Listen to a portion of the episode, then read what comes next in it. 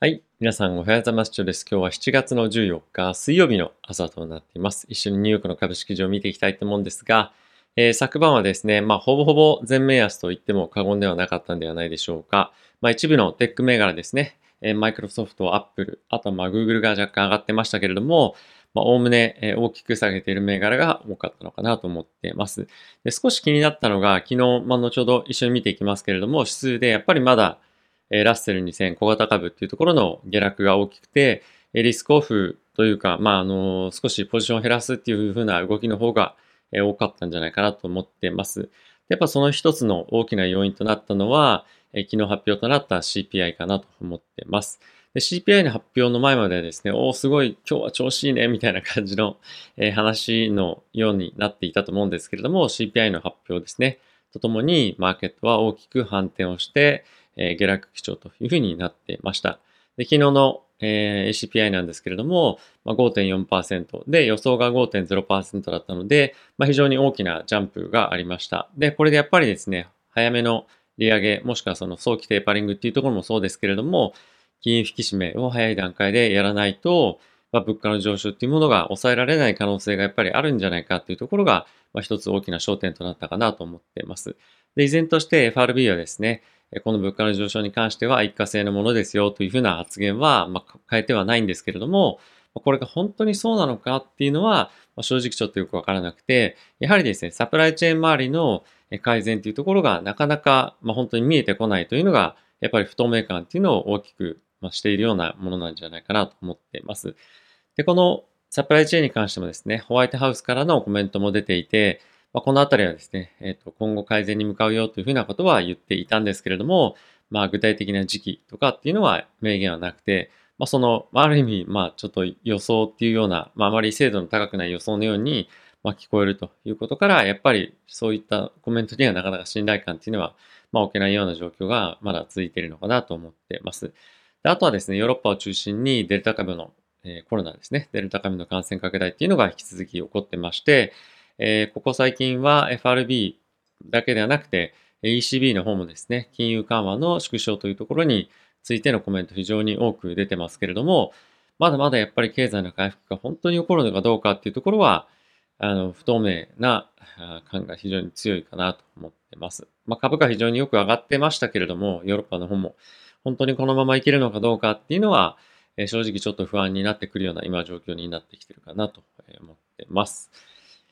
はい。えっと、数一緒に見ていきたいと思うんですが、えダウがですね、マイナスの0.31%、S&P がマイナスの0.35%、ナスダックがマイナスの0.38%、ラッセル2000がマイナスの1.88%という状況となっていました。え昨日金利はですね、まあ、軒並みというふうなほどではないんですけれども、え2年から、え10年、まあ、長短期から長期までまんべんなく、上昇をしていました。今の10年債の水準は、1.42というところとなっていました。はい。まあ、このあたりですね、金利上昇してきていて、えー、はいるものの、なんかここ最近はその金利があの下がれば株価が下がって、また今は金利が上がって株価が下がるというような、何して、何したって株価が下がるというような状況になってますけれども、まあ、ちょっとマーケットとしてどういうふうに今向いていくのかっていうのは少し難しいような状況にあるのかなと思っています。はい。なんかそのテーマが、あのなかなか難しいですよね。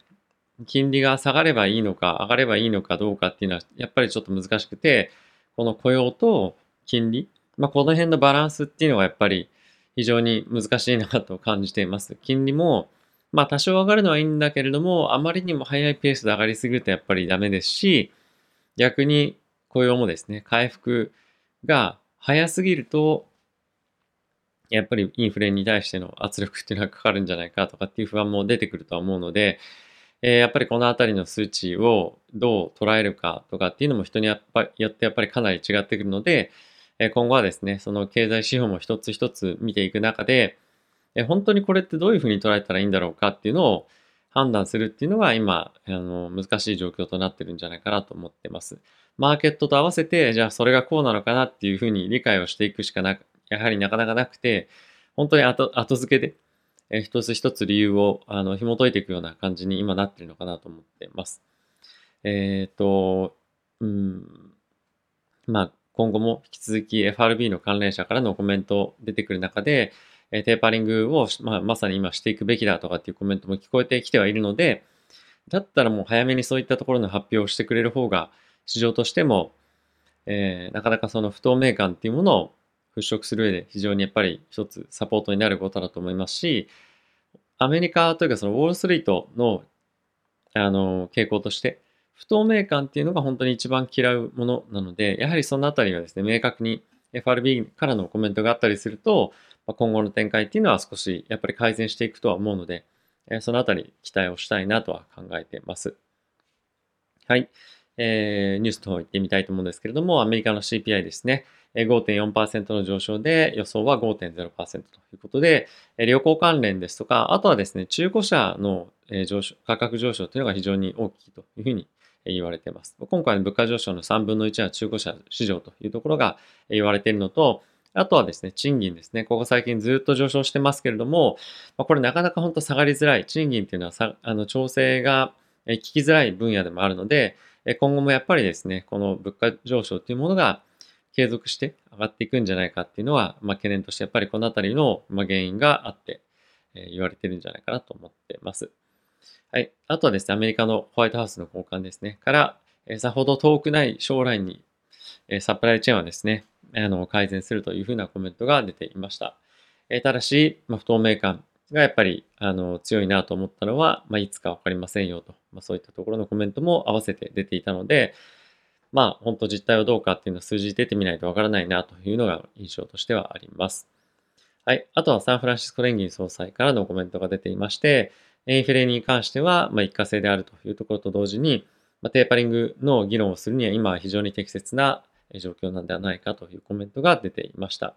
で、合わせてなんですが、利上げに関しては、まあ、ディスカッションするのは時期尚早ということで、もういち早くもうテーパリングをしてくれっていうもう感じですよね。あの、ずっとなかなかその同じことは、あの、言い続けていて、えー、我々の美を何か変えるものでもなくて、えー、まあ、時期を待ってるっていう感じなのかもしれませんけれども、まあ、ちょっとこの後は、あの、まあ、なんですかね、こういったコメントが出てくるのはいいんですけれども、まあ、なかなかその CPI が出てきたりとか雇用が出てくる中で、まあ、それとコメントがなかなか連動しないっていうような、えー、まあ、ことが結構続く。まあ、早めにテーパリングとかっていうふうに言われて、それを織り込むっていうのも、まあもちろん、それが狙いだとは思うんですけども、あの、その期間の間にこういった形で、えー、結構 CPI とか、あとは雇用の数値がバンバン上下に触れたりすると、結構やっぱりマーケットとしては苦しい状況が続くなというのが印象ですかね。はい。まあ、あとはまた、えっ、と、セントルイス連銀総裁から、今こそもうまさにテーパリングやるときだっていうニュースが、えー、出てました。で、アメリカの経済成長7%で、かつ、えー、コロナもですね、大規模に、まあ、今収束をしつつある、まあ、もちろんデルタ株に関連した、話はいろいろ世界中では出てますけれども、アメリカというように限定したところではまだまだしっかりとですね、コロナ惑星、コロナの、え、感染がですね、抑制できているので、まあ、このあたりは早いところ、まあ、特に MBS っていうのを中心に、えー、抑えてほしいなというのが印象です。まあ、一番懸念されているのはやはり不動産価格の上昇というところが今後大きくですね、バブルを、えー、バブルになってしまうというところが、まあ、今あの非常に注意されているポイントかなと思っています。はい。まあ、ここからはですね、コロナの話になっていくんですが、え、メキシコではですね、1日に、えー、まあ、1.1万人ですかね、非常にまた早いペースで感染拡大しているのと、あとはスペインでえコロナの感染者っていうのが400万人をついに突破しましたというふうなことが発表されていました。で1日あたりの感染者っていうのも今約4万4千人ということで、まあ、非常にペースとしてはまた早くなってきていて、え特にヨーロッパは非常に、まあ、怖いなというのが若干また、あの、なんです感想として出てきています。で、オランダに関してもですね、この1週間で約ですね、感染者っていうのが6倍になってきてますよということで、えー、徐々にですね、またロックダウンみたいな話も出てくるんじゃないかなと思うので、まあ、経済の、えー、拡大、あの、拡大っていうところに大きなブレーキかかる可能性はあるんじゃないかなと思ってます。で、実際に CNBC の方からのあのニュースも出てまして、えー、デルタ株の拡散がヨーロッパのエコノミー、経済のスローダウンというところを抑えつけるんじゃないか、あま、促すんじゃないかということがコメントとしてはありました。はい。まあ、ちょっとこのあたりはですね、えもう少し時間を、時間が経ってみないとわからないので、まあ、少し様子を見ていきたいなと思ってます。で昨日から決算始まりましたけれども、え JP モルガンがですね、え決算、まあ、高決算というか、あの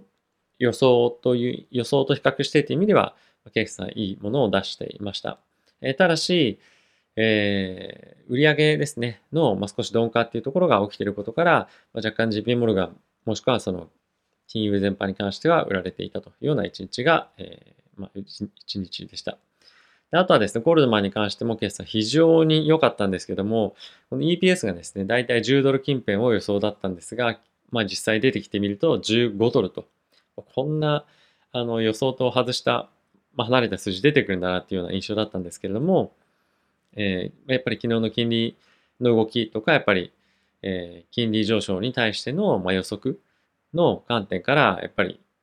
あの、決算良くても株価売られるというような状況となってしまいました。で、ここや、最近やっぱり、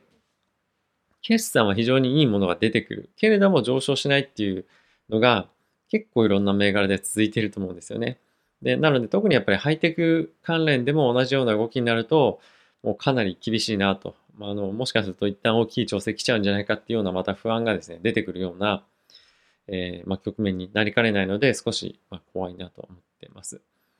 まあ、あとは一つ個別銘柄の話なんですけれども、えー、アップルとゴールドマンがですね、アップルペイで分割払いのサービス。まあ、これいわゆるそのアファームみたいな、まあ、最初に買って後々払っていくみたいな、まあ、そういうサービスですね、を、え、やってきますよということが発表されていました。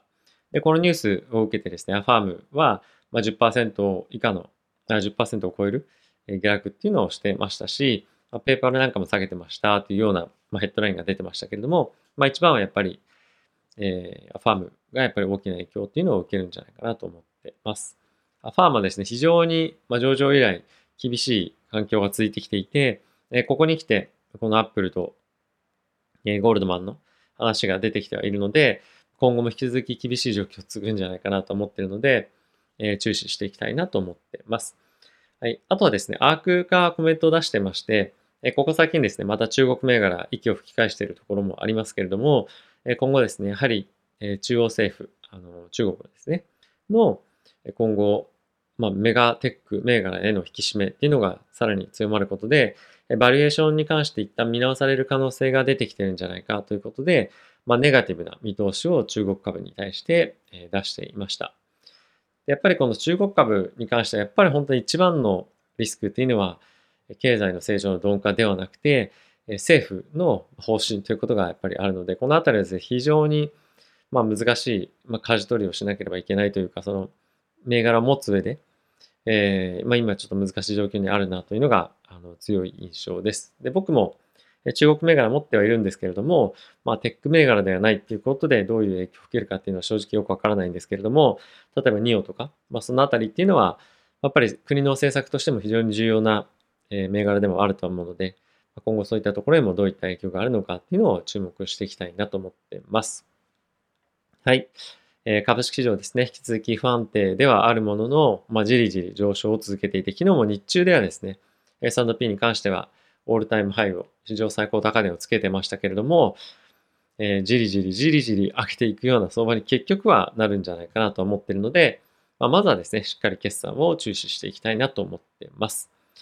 はい。ということで、もう本当に最近毎日、まあ、暑くてなかなか寝づらいような環境ではあるんですけれども、我が家は依然として、えー、クーラーを使ってないので、まあ、そろそろ発動しないといけないかなと感じています。はい。皆様いかがでしょうか？え、脱水症状とかもあるかもしれないので、え、お水ですとか水分ですね、取っていただいて、え健康には非常に気をつけていただければなと思ってます。ではまた次回の動画でお会いしましょう。さよなら。